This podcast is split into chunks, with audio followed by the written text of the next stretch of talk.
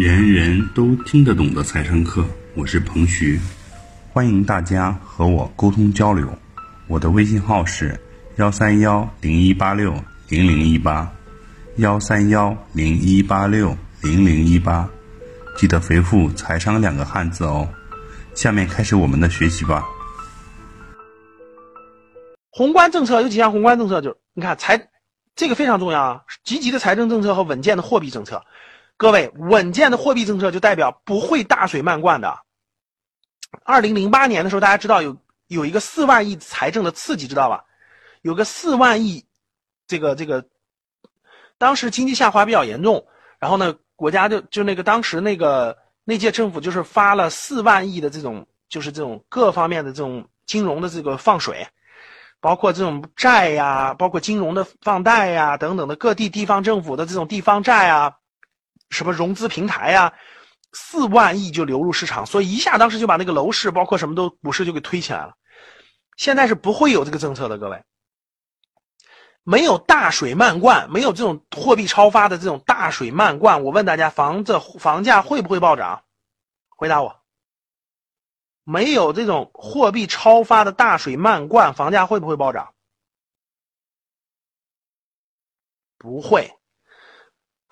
我我在我的那个房产课上给大家讲过了，房产是由房产的价值是由三部分组成的，第一个是房屋的居住价值，第二是它的稀缺性的需求的价值，第三个是货币贬值带来的这种房价的这种升值的这种通货膨胀带来的房价的上涨，通货膨胀的带来的上涨是最大的一块模块，所以如果货币不超发，你别想的这个这房价大规模上涨的事儿，几乎不可能。货币也不可能超发，各位。如果货币再超发，那我告诉你，你知道，如果一九年中国货币再超发，假设再发个四万亿，你知道会出现什么情况吗？那我告诉你，那就是房子的最后一波疯狂了，就是最后一波上涨完了，立马崩盘，没有问，经济会爆发严重的经济危机，因为，因为。这个老百姓手里的最后那点钱，如果现在还不控制，将会全部吸引到不动产当中，然后最后这个银行的债会还不了，老百姓的手里的钱将没有消费的推动，那不用问，经济必然会爆发大的危机。所以这点高层是非常非常明确的。所以为什么房子必须控制住？所以是稳健的货币政策，绝对不会超发了，超发没戏，各位。所以引出非常重要的一点就是减税降负。美国在八十年代的时候，当时那个是哪里根政府还是谁就做，也同样面临着现在中国这个状态。各位，七十年代末八十年代初吧，当时美国同样跟中国是这种经济状态，要么就是印钱，要么就是减税降费。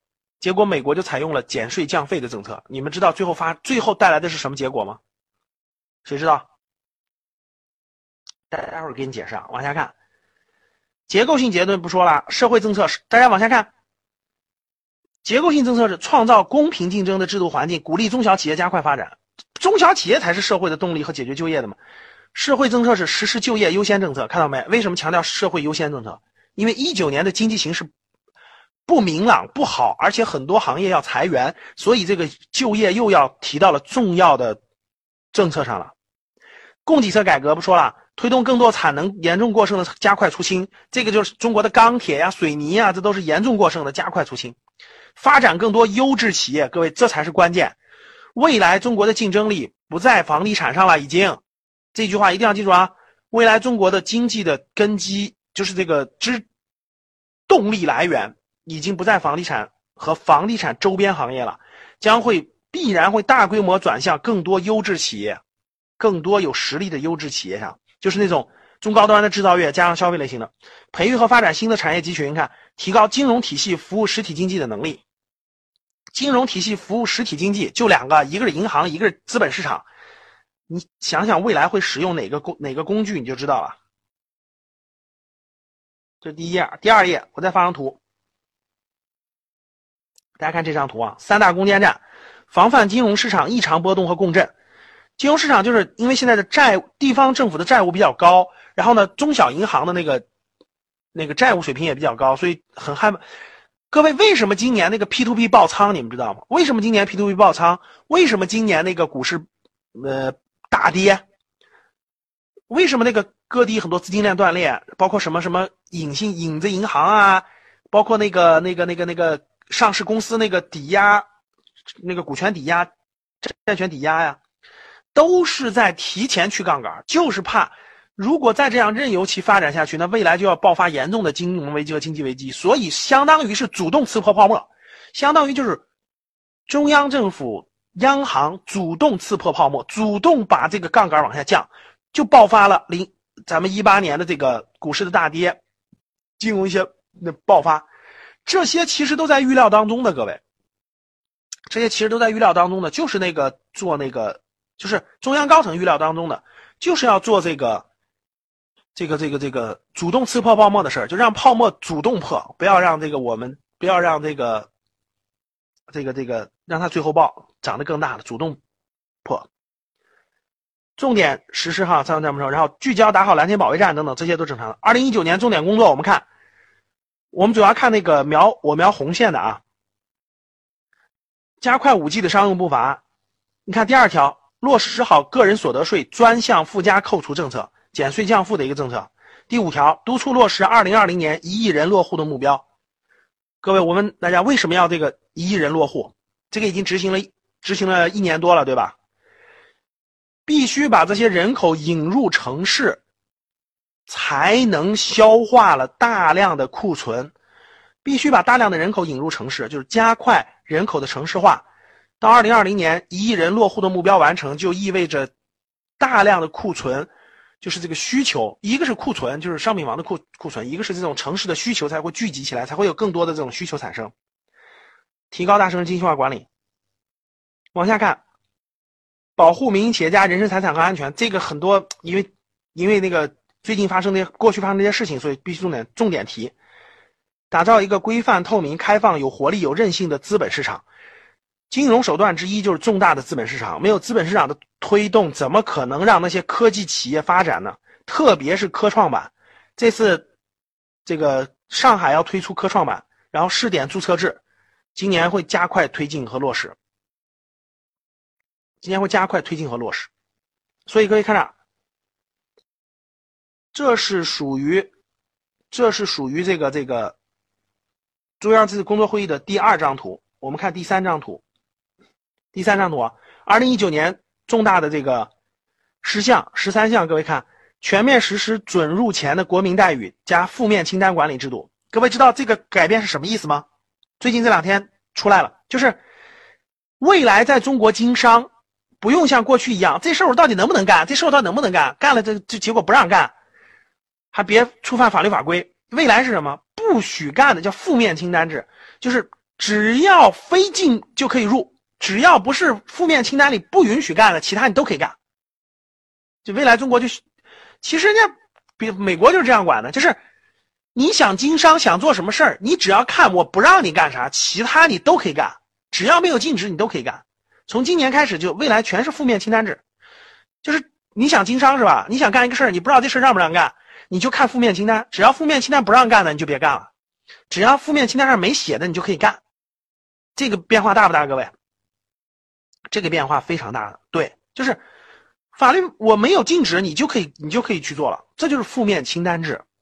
负面清单制其实是这个变化是很大的，各位可以说是一个很重大的一个引导，放开市场活力嘛，就是放开市场活力的参与度，允许更多的领域实施独资啊、外资经营啊等等的，只要法律不允许那个没有禁止，你就可以干。一带一路这个很正常的啊，中美协商。解决好就业的这些都不说了，看第十九，推动更大规模的减税和更明显的降费，这个就回到我刚才问大家那个问题了，在里根当时那个政策的时候，就七年到八十年代初的时候吧，美国执行的政策，当时美国跟中国是差不多的，跟现在这个状态，后来用的就是这个政策，就是减税降费。结果，由于用了减税降费的政策了，美国的股市和债市都走出了十年的大牛市。啊，股市、债市都走出了十年的大牛市，啊，好了，那我们继续。教室里的不允许发任何联系方式啊，因为很多是小心是骗子啊，大家也不要相信。我们工作人员不会在里面乱发联系方式，不要乱发联系方式啊。好的，大家看到整个整个这个中央经济工作会议的这个安排之后啊，整个这个大政方针之后，我们引出来整个这个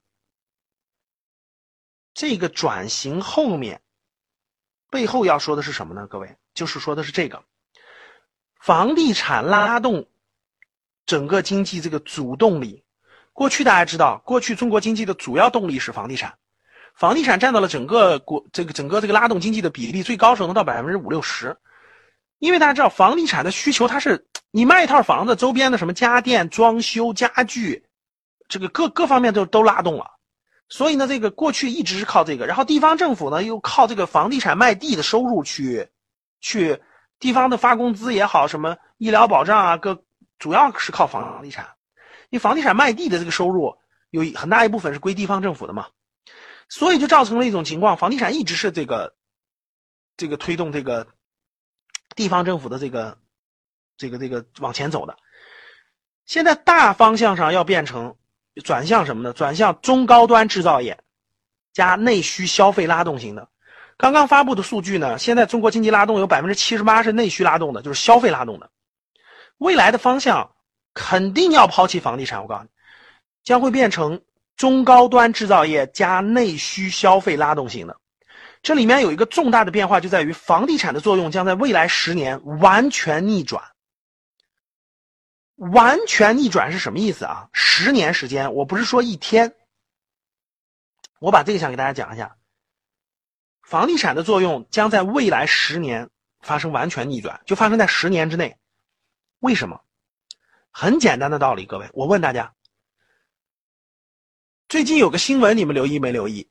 淄博，山东淄博放开当地的限购了，知道不知道这事儿？知道的打一。不知道的啊？知道不知道？啊，山东菏泽还是淄博？我忘了，不是淄博，是菏泽是吧？反正是个小地方。